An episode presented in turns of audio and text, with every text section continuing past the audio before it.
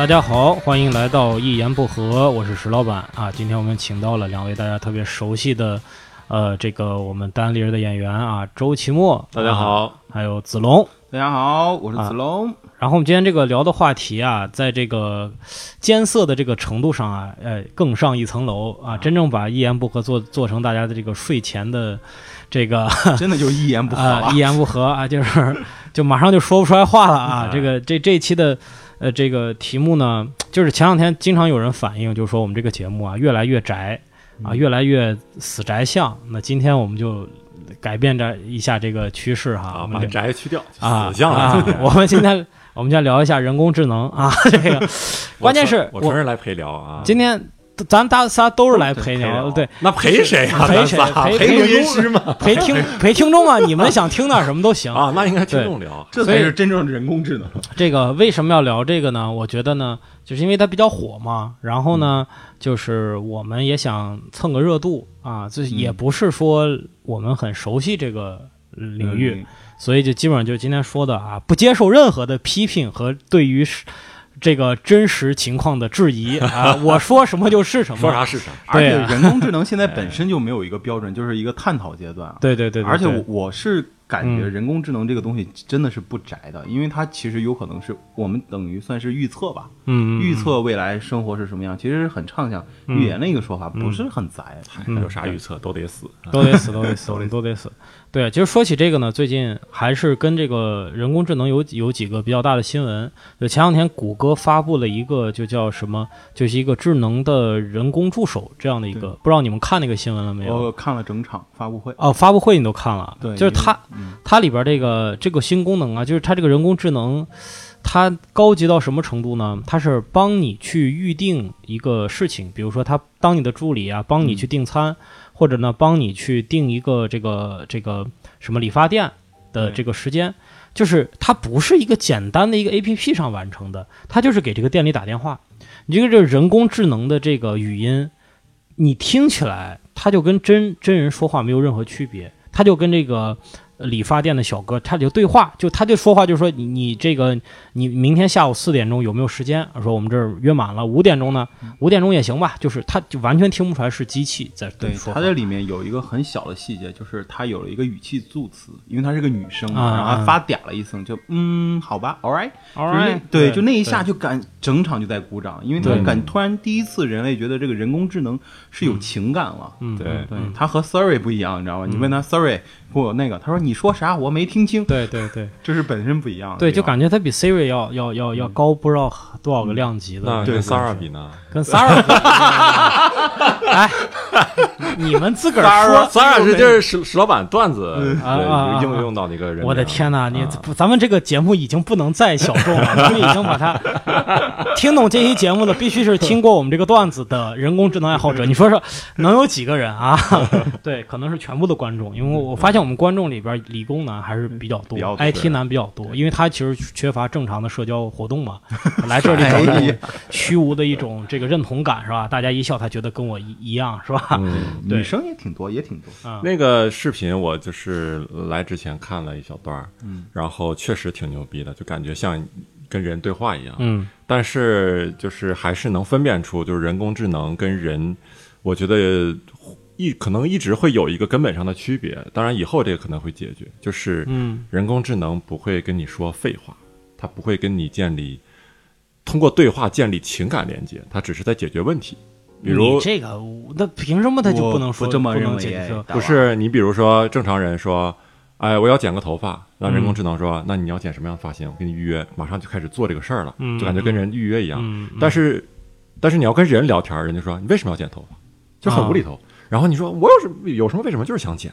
你现在头发挺好看的呀，是吧？剪啊啊，然后他说我就想剪短一点，然后说你要剪多短？剪到这儿，哎，我我你讲到那儿不好看。我觉得呀，你你真的不需要人人工智能，对你自个儿跟自己聊的挺开心的 你人工智能也不需要人，你知道吗？不是，就是说嗯，就是说，人工智能跟人，我认为就通过这个视频能看出来，就是它在无限在解决问题上无限的趋近于人，帮帮助你解决问题上，嗯嗯包括可以满足你有需明确的需求，但是当你没有明确需求的时候，或者是它会不会违背你的需求，这个是人比较能特别能做到的。嗯 OK，嗯就是这个，我跟你看法是不太一样的。就是因为我我先这么讲，就是人工智能，我觉得它还是分阶段。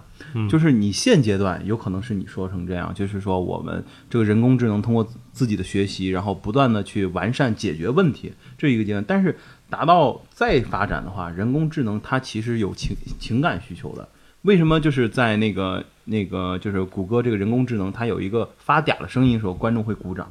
那个其实就是情感上的东西，它会根据对方他的情绪，然后去做出同样的情绪的反应，这个是完全不一样的。而且有一个电影叫《他》，它里面讲的就是一个宅男吧，然后在生活中他社交恐惧症，然后他就最后爱上了一个人工智能，然后人工他是怎么爱上他？他就是那个人，他就就这个女生，她就是和正常的女人是一模一样，而且又非常的扑朔迷离，然后她在情感上你是没有办法去，就像我们追女生一样，会有一种神秘感。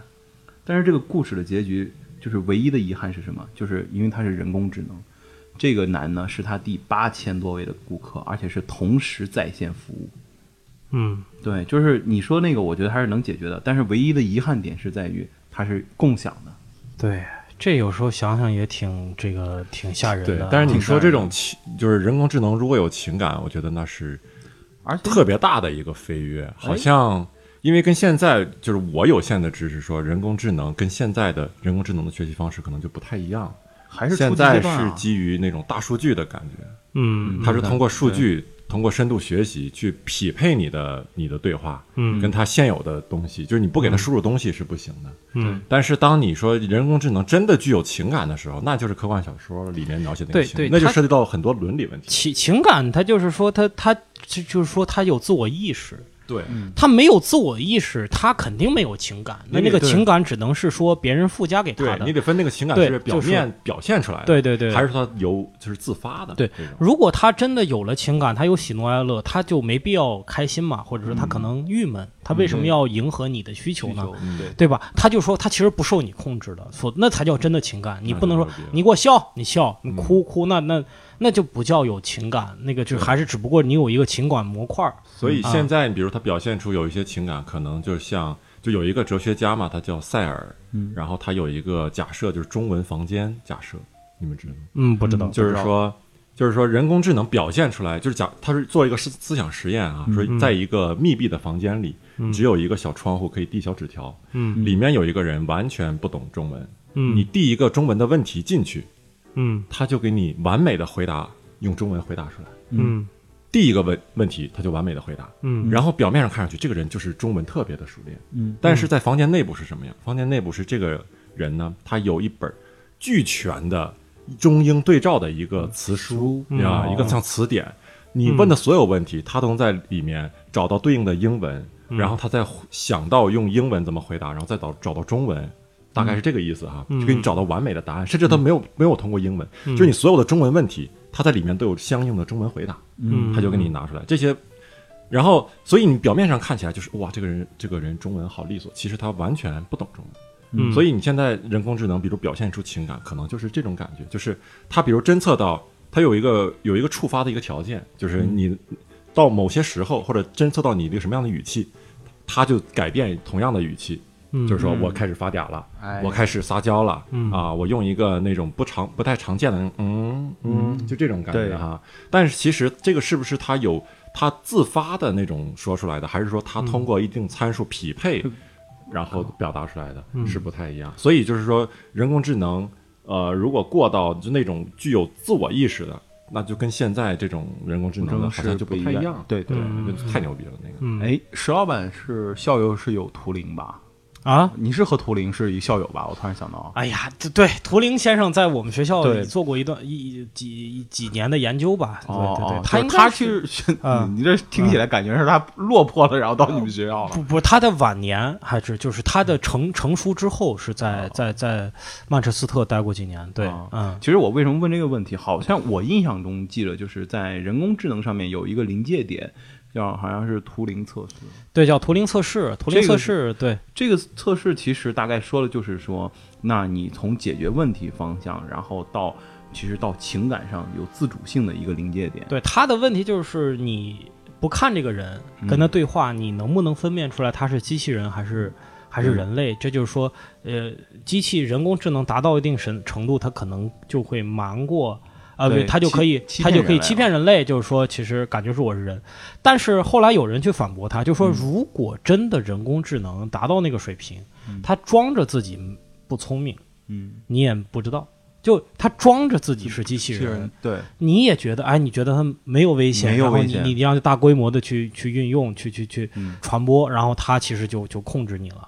对。所以啊，这个是我们之后要聊一下这个话题，就是嗯。可能比较飞了。咱们先还是聊，就是说它在这个应用层面，或者说大家在近几年有没有感觉这个人工智能对你的生活有什么产生影响？除了它在这个每次在这个发布会上面给你拿一个很炫的东西，我就发现我从小看这种发布会啊，都能看到那个很炫的东西，但是那个东西一直就没有出现在我们的生活里。实验室 demo 版本嘛，对，就是没有啊，你这锤子发布会那些应用啊，用上，了那那嗨，就是就是你这话的意思可够深了。啊，就是你说这个机器人，你说这个机器人呐、我很小的时候就看这个，就是什么外国的那些纪录片，就讲这个机器人啊怎么样啊，这个又是能救火，又是能潜水。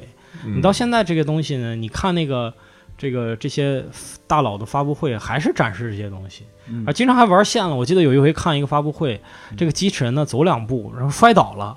然后他就他没爬起来，就是，然后这个现场就失控了，然后这个大家拿着什么罩子或者是板儿，先把这个机身给盖住，这别太丢人。你这让我想起前两天那个是百度还是腾讯，他们做一个发布会嘛，有一个自己的、说自己的一个同声传译的一个机器，嗯说我们这次不用同传了，用我们自己研发那个同传机器。哇！结果啊结果上午上午那个传的呀，我去根本翻译不出来啥。然后中午临时在那个群里，在就是到处找人，说有没有同传老师，下午到哪儿来来，是帮我们。就是周老板没事儿还是会接同传的活儿的，大家能知道。你同传传得了吗？我传不了，我传不了，同传要能传就不干这个了，就是我抄外国人段子，你知道吗？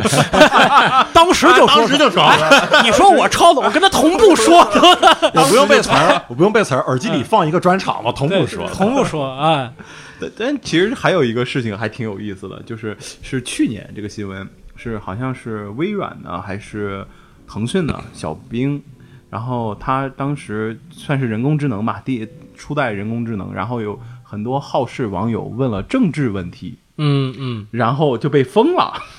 就会显示四零四 not found，你它其实就是因为没有情感，但它也能解决需求。可。能还是在墙里的一个 智能机器人，不是，它它是回答出来之后，接着就被封了。封了，对对对，这是很有趣的。对这个机器人也得符合社会主义价也得，也得也得受教育，也得受教育，对不对啊。现在的人人工智能，我我还有一个感触，就是有一次，呃，是我去在深圳嘛，然后去一个科技公司，嗯然后他其实那子龙是有这个科技公司背景的一个，没有没有，就是在沾沾边儿，就是那个时候我去一个科技公司，他门口就是他是用通过语音先预约，嗯然后当时我电话打过去，然后他就是约他们老板嘛，他说那你下午是三点预约，呃，但是他有可能好像有事情，有可能要等一会儿，然后他就问了我一句，他说你确定取消吗？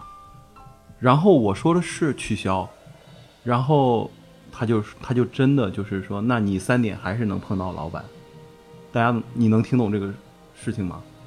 嗯没有反应过来啊是吧什么意思？因为他就是他问我是你确定取消吗？嘛，对，啊我说的是确定取消，对，啊它其实选项是确定和取消，因为我不知道对面其实是人工智能，啊啊，是它是有确定和取消两个选项。啊啊，我说取消，那他就说啊，那你三点还是能碰见那个老板。啊，他你就把当成他的选项那个取消，就是对然后取消你的这次对要求，对这对次请求，对对，所以我那一次特别乌龙，我才觉得，哎呀，怎么干嘛要用这玩意儿？真是费事儿啊！就是就是这个就是特别特别的费解。对以前我记得是微博还是什么，就是你是否你要点不关注这个人，取消关注，他说是否是否取消关注，对，一个是选项是不关注，一个是是取消。啊，就是 跟你玩逻辑，哎呀，对，所以这个叫对话框嘛。你看这个在人机交互时代，就是叫对话框，就是人机怎么样说话，这个效率是非常低的。确实就是我看了一个，我最近看了一篇文章啊，就讲这个，就是说这个脑科学，呃，马斯克埃隆·马斯克他有一个新的公司叫 Neuralink，嗯就是把你的大脑和计算机大脑想办法连起来。哦，为什么要连呢？就是人和人沟通效率还是蛮高，机器和机器沟通效率也非就那就非常高了。嗯但是人和机器的沟通效率非常低，非常低啊不在一个层面了。不在真的不行。你想想，你要告诉机器做一件事儿，你看我们那些码农干嘛呢？整天不就是告诉机器我要我要达到什么效果，我要干什么？就是这这个是特别特别难的事儿。嗯所以他就做一个公司，就说怎么解决这个问题。他实际上是研究脑科学，说这个脑啊，实际上呢，它的它的它的，你怎么样去把外界的信息感知？呃，它都是把别的能量投射到你脑子里边的这个神经系统，你这神经系统。脑神经产生电位的这个改变，我们以前学的轴突、树突，是吧？产生电位的改变，然后呢，去去把这个事情感知下来。所以你看，很多他就举例子，他说这个很多人聋啊，嗯，他不是脑子有问题，他是耳朵有问题。所以说，他脑子里边接收声音的这部分脑神经是没问题的。但是呢，你的耳脑子，你这耳朵是靠声波是靠震动嘛？你脑耳朵耳蜗坏了，所以呢，它的它的输入端是 OK 的，但是输出端呢，你没有给它造成震动，所以他们就做了这么一个东西，就造一个人造耳蜗。这个人造耳蜗能够模拟声波的震动啊，不能够接收声波的震动，然后呢，它对应在你的脑子里边啊，给你植入一个芯片，嗯让你去用它的电流去刺激你脑波管声音的那一块东西，OK，所以呢，你就能听见了。嗯。嗯，这个往后发展，它就是一个特别牛逼的事儿。是啊，我装一个芯片，你装一个芯片，嗯，如果我脑子里的东西你都知道的话，我看到什么、尝到什么、闻到什么、听到什么，我只要给你一传输，你就瞬间就明白了。嗯，哇，那感觉挺爽的，像那个哆啦 A 梦之前它有一一个口香糖，对对对。你嚼我就就能知道你的什么味儿，什么味儿？啊对，它就是这样。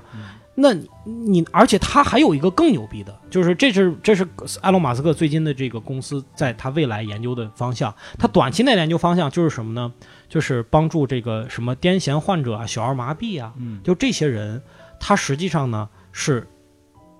不是胳膊出问题，也不是脑子出问题，是脑子和胳膊中间这个链路嗯出了问题。他用这个方法把这个东西给解决了。解决了，就是我去我去模拟，给你的大脑模拟一块东西，让你去控制那个那个来带动你的胳膊。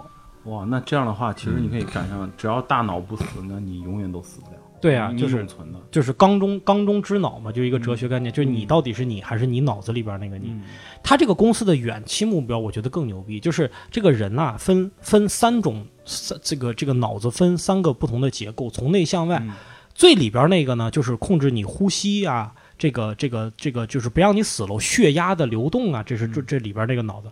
外边这个脑子呢，控制的是你的一些基本情感，比如说你饿了要吃饭，你看见恐惧的东西你会后退。在外边呢是你的皮层，所谓皮层呢就控制你四肢，控制你情感喜怒哀乐这三层。它这个这个系统啊，这个脑接口能够接到你中间的那一层，就是我们经常会有外脑和中脑打架的情况。比如说，你为什么想吃那个巧克力？因为你中脑觉你的生存本能告诉你，那个东西含糖量很高，我吃了以后，我万一未来没吃的，我饿不死。但你的外脑呢是理智的，你说我操那玩意儿不能吃，那吃了我会变胖的。这两个脑在打架。如果把你那个东西植入到植入到你的中间那个东西，你就感觉，比如说这个计算机告诉你今天不能出门，哇，你呢？你的那个外脑说为啥不能出门啊？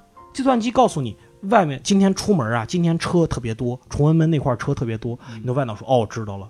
但是呢，你不觉得你是在跟一个机器对话？啊，这哇，感觉其实这个还是因为你自己经常脑子也打架嘛，他植入进来还打架，他你不觉得你是在跟一个机器在跟一个 AI 打架，你就觉得你是在跟自己打架。嗯这感觉其实我们已经是被 AI 统治了。你觉你觉得？其实这个时候，我我突然想给大家推荐一个美剧，叫《探变》。嗯它那个美剧讲的是设定呢，就是在二零五零年左右吧，就是说，呃，那个时候的人已经就是生活的就很天上一拨人，地上一拨人生活，但是那个时候人已经可以不用死了，就是像刚才你介绍那样，就是每一个人在就是脑子后面都会有一个脊椎骨这个地方会有一个芯片，这个芯片是其实就是我们大脑所有的记忆力和神经还有这些东西都在这个芯片上，而且身体变得特别不重要，他们把身体叫一体，就换句话说，有些只要有钱的人，他有可能一辈子他活了就是几千年。他还是四十岁的样子，因为他可以不一直不断的换一体，最关键是他死不了。嗯，为什么？因为它这个芯片是可以同步到云端的，嗯，这样它就永久都不能死。就是真正的有钱人啊，他是这样的。嗯但是老百姓呢，就是有可能，比如说犯法了，就是有可能一个小姑娘就是进了监狱，但是她回来的时候，她释放的时候，她的身身体就被别人拿走了，她就变成一个老太婆了。嗯就是讲大未来是二，它不是二零五零，是二五零年左右，就大概是这样的一个时间。这个就是挺脑洞挺大的。对，你要想，你要这么想，你的脑子控制你的身体，其实我们只是我们这个身体只是脑子控制的一部机器而已。嗯，对，真正你的你你自己是自只存在在，就是之之所以为你是只生活在那个脑子里边的，嗯。所以就是，嗯，真的感觉就是人工智能一来，其实我是觉得，呃，给我了一个感触，如果确实是像科幻小说说那样，就是，呃，我是觉得你会找到上帝了，嗯。就是上你能感觉得到有一个上帝的雏形在那儿，就是他和我们不是一个维度，但是他们他特别的强，但是他也有他的弱项，嗯。但是我们就是没有够不到他，就是这种感觉，嗯嗯对，给我的一个感觉，对，所以现在就是大家很有呃有很多的恐慌，哎，或者说不是恐慌，就是现在人工智能啊、大数据的应用已经取代很多人的工作了。嗯嗯，对，对已经很难，而且就是，呃，我就是分我最早听的一个版本呢，就是说，其实呃，机器觉得最简单，就是人觉得非常简单的事儿，机器是很难的；啊，人觉得极其难的事儿，机器会觉得简单，机器觉得很简单嗯啊。就比如说这个，比如说这个什么数据的记忆啊，这个就不说了。还有一个什么事儿很有意思，就是人识别人脸。就大概人三四岁的时候，他就能识别人脸，他能他就认生嘛，嗯，它就会这样，他是没有问题的。但机器啊，它到现在前两年还出了一个事儿，就是谷歌的无人车在路上嗯把一个非洲老太太认成了一个黑猩猩。哎，它怎么能体现出是黑猩猩？哎这显示嘛？是这个真的有点有黑猩 racist，有点 racist。它怎么能？它它它怎么能体它现出是一肯定能个黑猩猩？不，它肯定有记录啊，肯定有记录啊，就是今天在路上遇到了什么。长成黑猩对，猩是一件很对危险的事还儿。还还还引，估计还他妈引发一个这个这个种族歧视的一个纠纷。对，但是这个为什么呢？就是啊，这个就很奇怪。人，比如说你你给他看猫的照片你看一张猫的照片儿，他就能分辨出猫来。哎你说这个人，这小孩他也知道，你看这个猫啊，什么形状，什么呃这个五官然后呢，颜色变了，条纹变了，他肯定知道这是猫。但是机器人，你非得给他看无数张猫的照片儿，他才能知道什么是猫。而他知道猫的方法，不是说这个猫的耳朵是尖的，是不是？而是他看到一个新的东西，跟原来那么多的猫的照片一比对，哦。一看啊，对得上，那这个也是猫吧？哦所以它是有时候能感觉它是计算逻辑，就它还是有问题啊。数通过数据，对。不停的收集数据去去归纳、对整理。所以这块儿的事儿，你说这个围棋啊，你永远干不过计算机，这是肯定的。对。对。因为计算机呢，你告诉他围棋的规则，你只有一个输入量，你就你说围棋怎么下，因为这输入了以后，这时候他脑子里就开始开动，就是这个计算机就开始自己跟自己下，他每下一盘儿就自己跟自己左右互搏，嗯。每下一盘儿他就能增加一些经验，嗯。再下一盘儿他就能增加经验，他最后就是穷举法。你跟他下棋，你下一步，他脑子里边蹦出来一个你，蹦出一个他，再下第二步。嗯。就好像呢，你在下棋的时候，你把这个，你你同时呢开了好多个棋盘，然后把你的每一步的，就是你你走的这一步是他会怎么走，然后你如果不这么走，你走那么那一步，就是你的不同的选择，你都给他列举出来，他总有一个选择是对的。嗯所以你看，跟当时这个跟这个这个李世石下棋的时候，好像还是这个这个赢了几盘，输了几盘。现在你看阿尔法狗已经是人，就是人类已已经完全无法墨这这迹了，他会自我学习，这就是嗯这这深度自我学习。深度自我学习，这个就很厉害。我觉得这个就是说，你看我们是怎么从单细胞的生物长成人的，嗯就是我会我会学，我受到外界的一个刺激以后，哎，比如说我外我我这个我这个细胞外界刺激我一下，我就知道把外外皮表面就加固一点。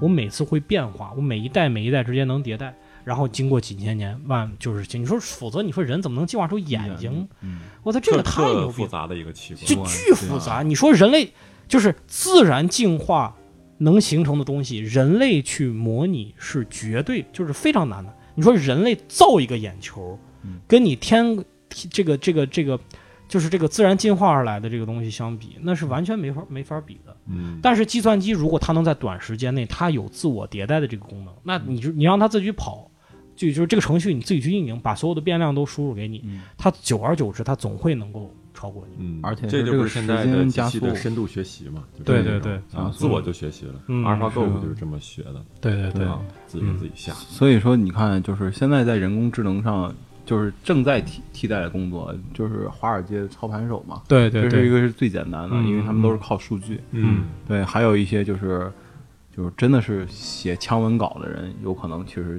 会对对对新。闻啊，新闻其实其实你像那种对，其实你像那种腾讯，其实有些文章已经是机器写出来的，嗯。就是那种说呃本月这个房呃房价上涨百分之多少，环比增加多少，本本月钢产量是多少，对。这种完全不需要人工参与的，它嗯。其实就是填空，嗯。是就可以就机器把它写出来所以你总结看下来，发现创意的工作是相对被人工智能浸染少的。凡是跟数据什么的、嗯能转化成符号的这方面的工作有关的，嗯。基本上人工智能没有什么不可以替代。但但是你你这个创意啊，你也分两种，嗯嗯。有一种创意呢是，呃，不，它没有个人的情感在里边就是说，我我觉如果机器人假设假设对假设说机器人没有没有意识，那么它绝对不写写不出来钢铁是怎样炼成的，因为他没有那个人，除非你告诉他就是你你就是那个人，对不对？他是没有他他就他没有写作意图，他没有创作意图。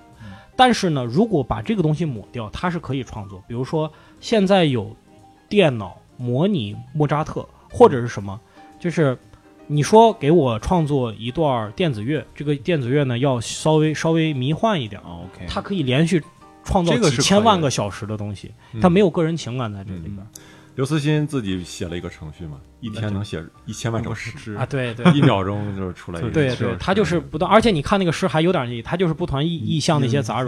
对对对对，但是我就是觉得，就艺术这个东西，呃，人工智能很难全面去替代，就是在于艺术这个词本身，它就跟人有关。嗯因为艺术非重要的、非常重要的是你的创作意图。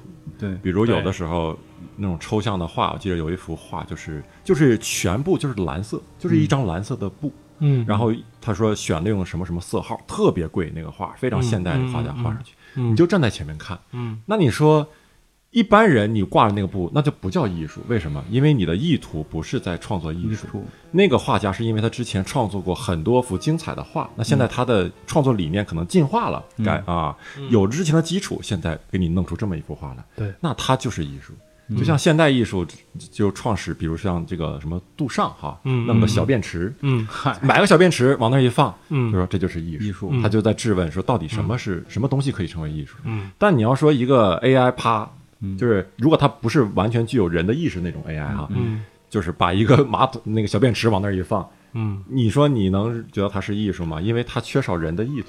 AI 也不能把小便池，它得让人去放，我它可以放，它造一个小便池，无人机给你放到那儿三。D 打印一 AI 说：“我他妈也不尿啊，我用这玩意儿干什么呀，这个 AI 过了图灵测试了，已经。对，这还是东北 AI，这还？”对，是而且图灵测试好像已经被破了，是吗？嗯哇，这个是真的好恐怖的，嗯因为图灵测试它是它是一个百分比，它不是最后一个是或否，它是一个概率。嗯就是说，你觉得这个它最后得到的结果是百，好像是百分之多少？这个人应该是人，嗯嗯啊，好像过了一个数值就就是了。但是我我还有一个就是往回来讲，就是先不讲后面，就是说那个，我觉得其实现在人工智能就是对于人的生活当中，其实运用是挺多的。因为刚刚老板讲了一个，是一个就是就是老板儿，哎，哎，石老板讲那个马呃马斯克他们公司在做的一件事，其实你看霍金一直在质疑人工智能，嗯嗯。但是他很有意思的一点，他是人工智能最大的受益者。因为嗯。他的身体状态就完全是依靠人工智能，最后对，他是真的只有那个脑，对还是他的，对，所以他是其他东西都是人工智能的，而但是他是从头就开始质疑人工智能以后要怎么怎么怎么样。嗯，嗯嗯所以你再看现在就是人工智能，还有一个就是特斯拉的，就是无人驾驶。因为这个就是我还我再装个逼，就是我开过特斯拉，然后那个无人驾驶，我会发现那你是怎么开的呢？它到底有没有人驾驶啊？对它其实是什么？你会发现就是人在 他跟你是共，就是对互相帮助，我们是互相帮助的过程。最后我会发现，其实是我在为他服务。嗯，就是他在正常开，然后有一些问题的时候，我我可以动一下把，然后再去校正这个事情。嗯你最后发现，其实现在的人工智能，所谓的人工智能，其实是人和是真的是人机交互。嗯嗯对，它从生物上是人交互，或者是从这个计算上面，它是一个交互的过程，就是嗯还是一个工具型的东西。但是有可能在人工，如果是图灵测试过了，就是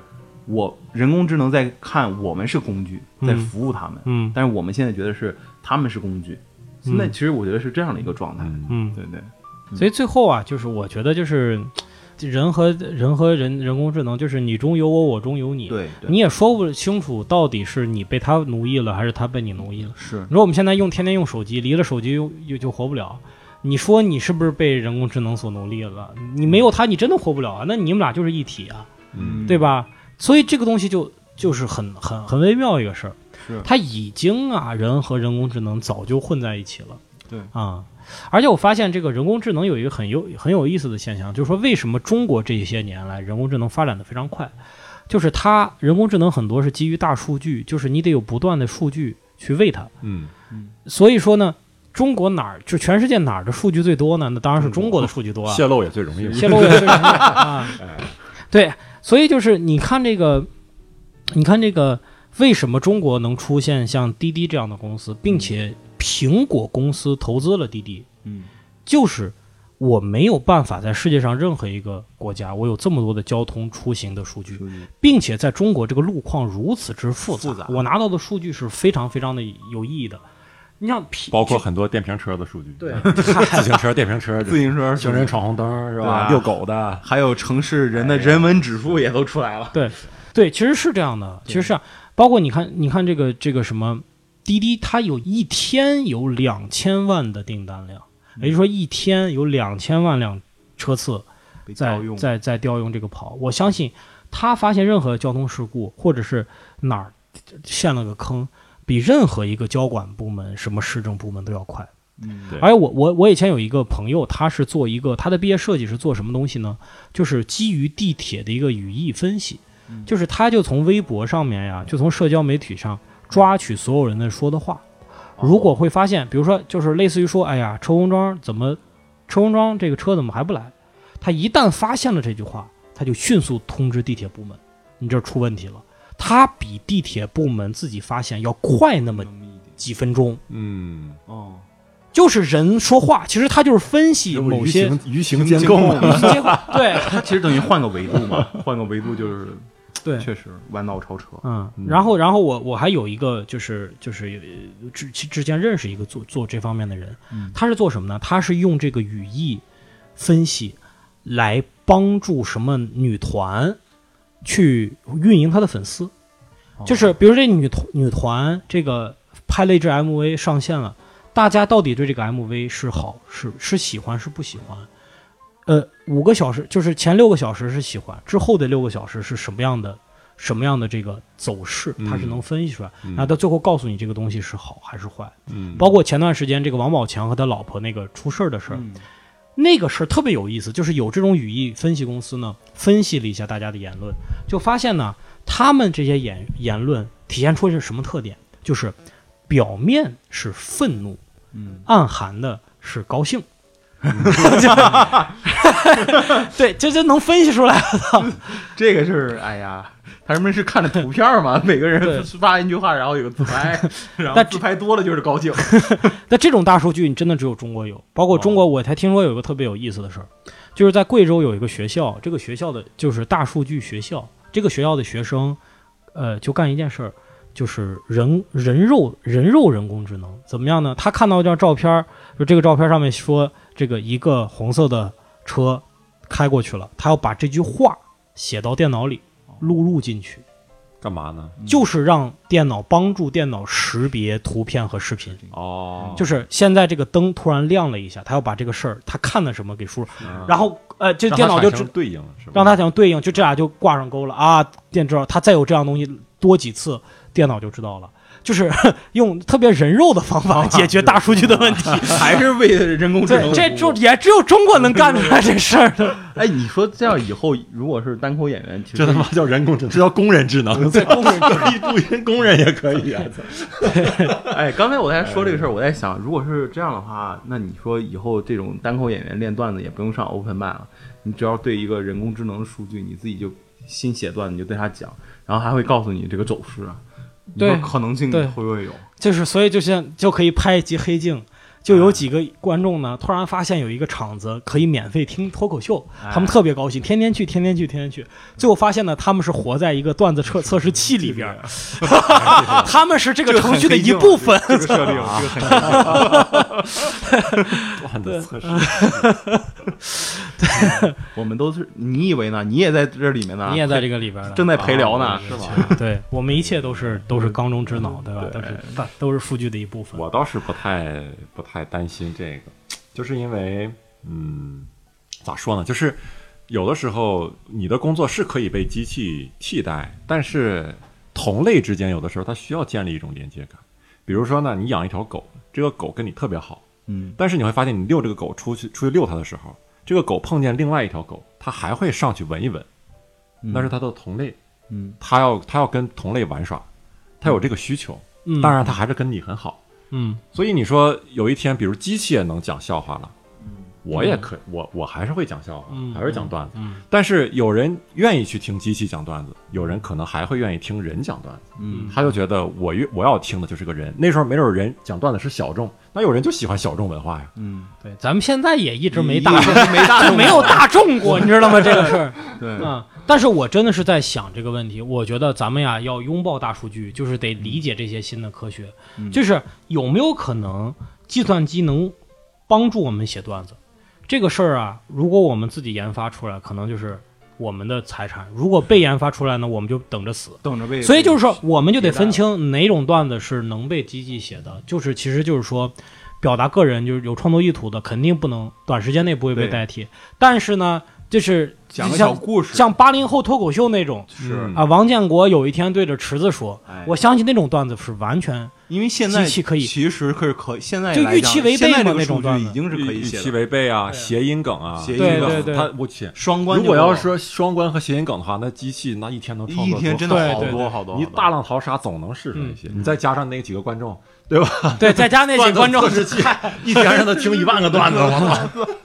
筛，不停的筛，观众累死了，换一批。关键这个程序里边有两种高低不一样的人工智能，高阶的人工智能把这个写写这个这个呃不是低阶的能把这个段子写出来，还有更高阶的可以模拟人自自我意识，啊，然后能够测试这个段子好不好笑，他给这个低阶改段子，给这个低阶改段子，你那个停顿应该慢一点。节奏不对。其实其实我想，我以前想过一个事儿，就是说，你看这个学生写写作业，可能是机器帮他写的；嗯老师改作业呢，可能是机器帮他改的。嗯所以呢，实际上呢，学习的过程啊，是两波机器打架，最后达成共识，就说你别全对。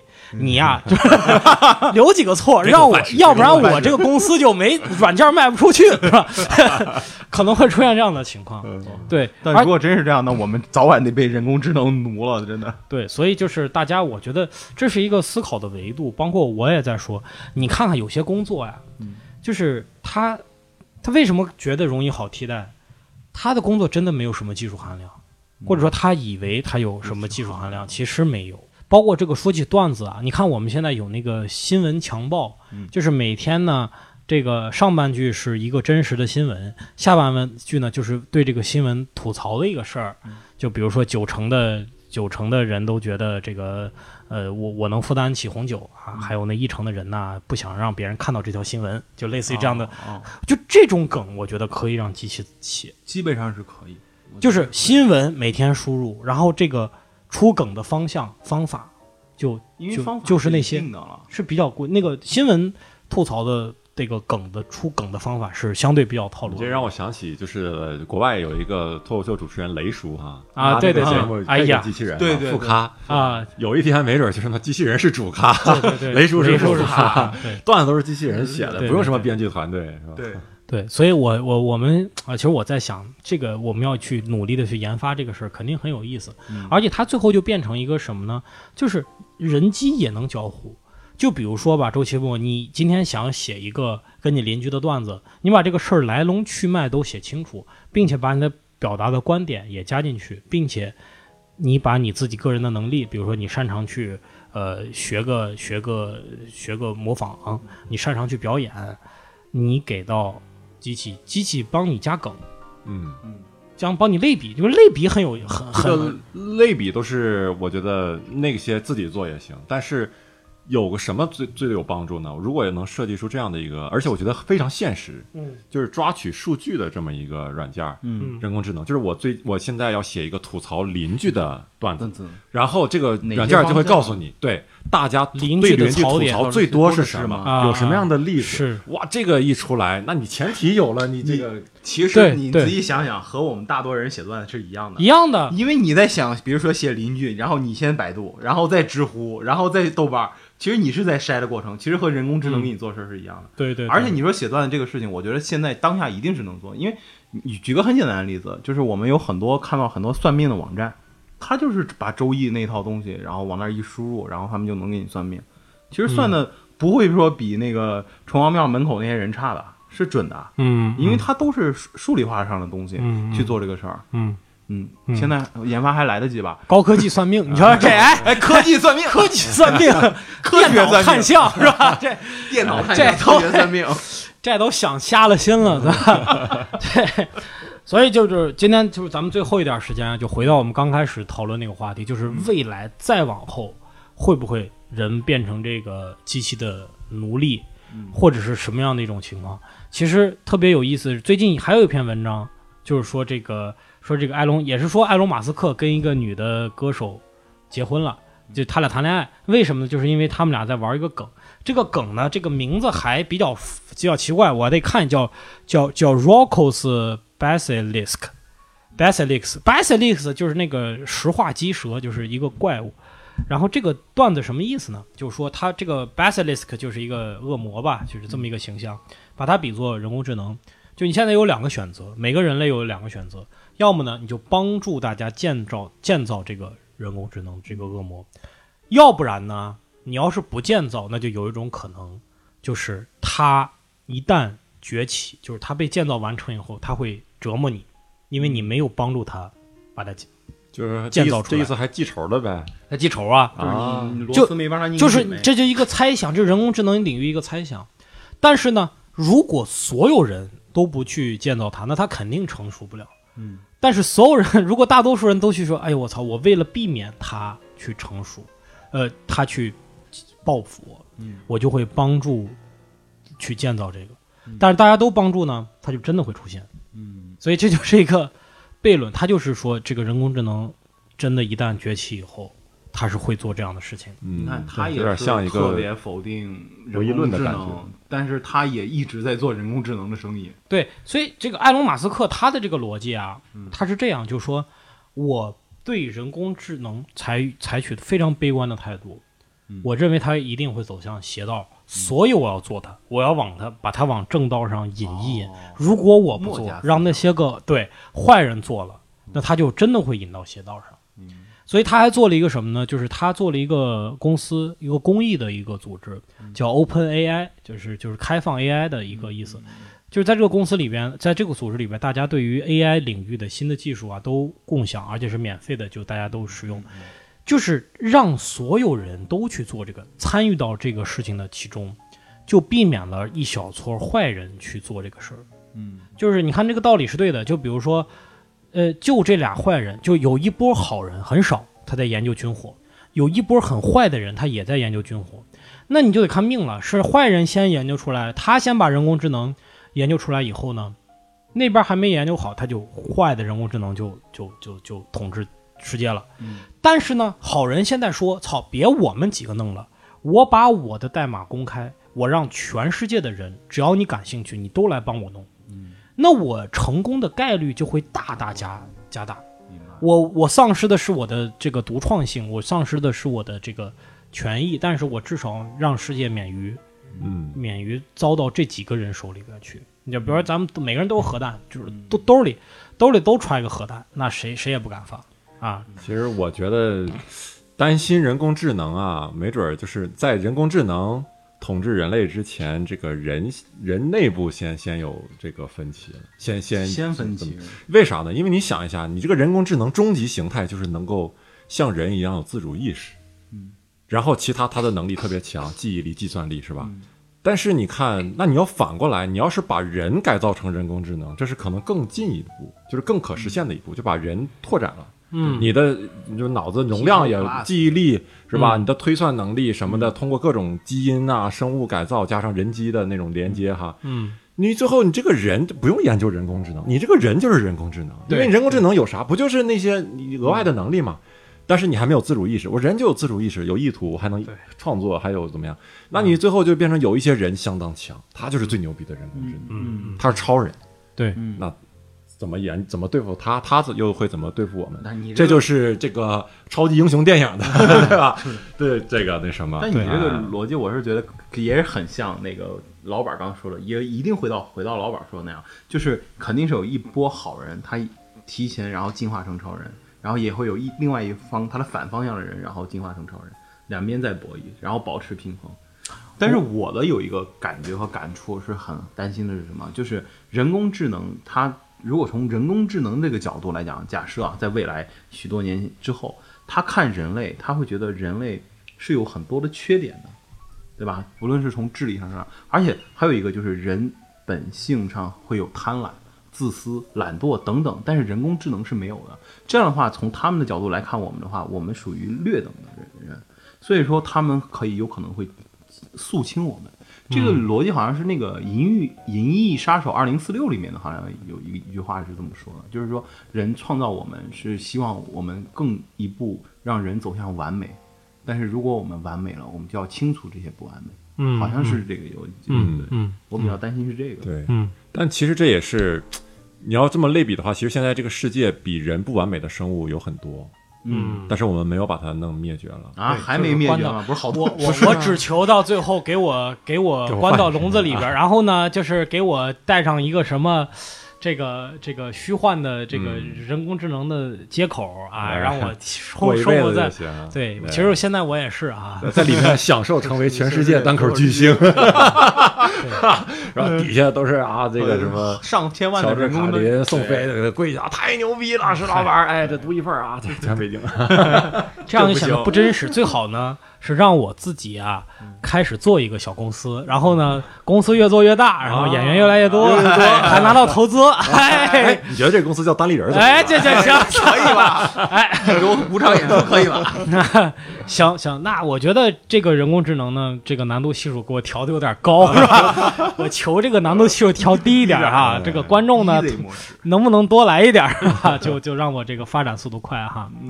好好好，哎，那我们今天这个时间差不多了啊。这个最后呢，给大家安利一下我们。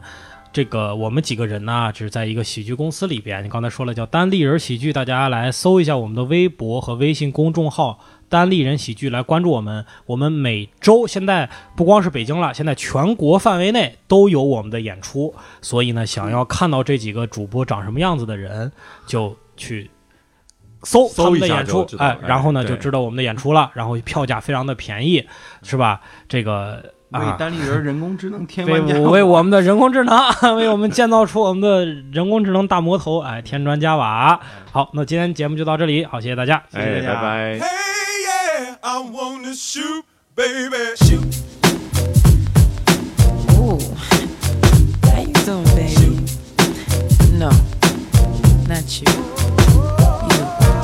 the bow-legged one. yeah. What's your name?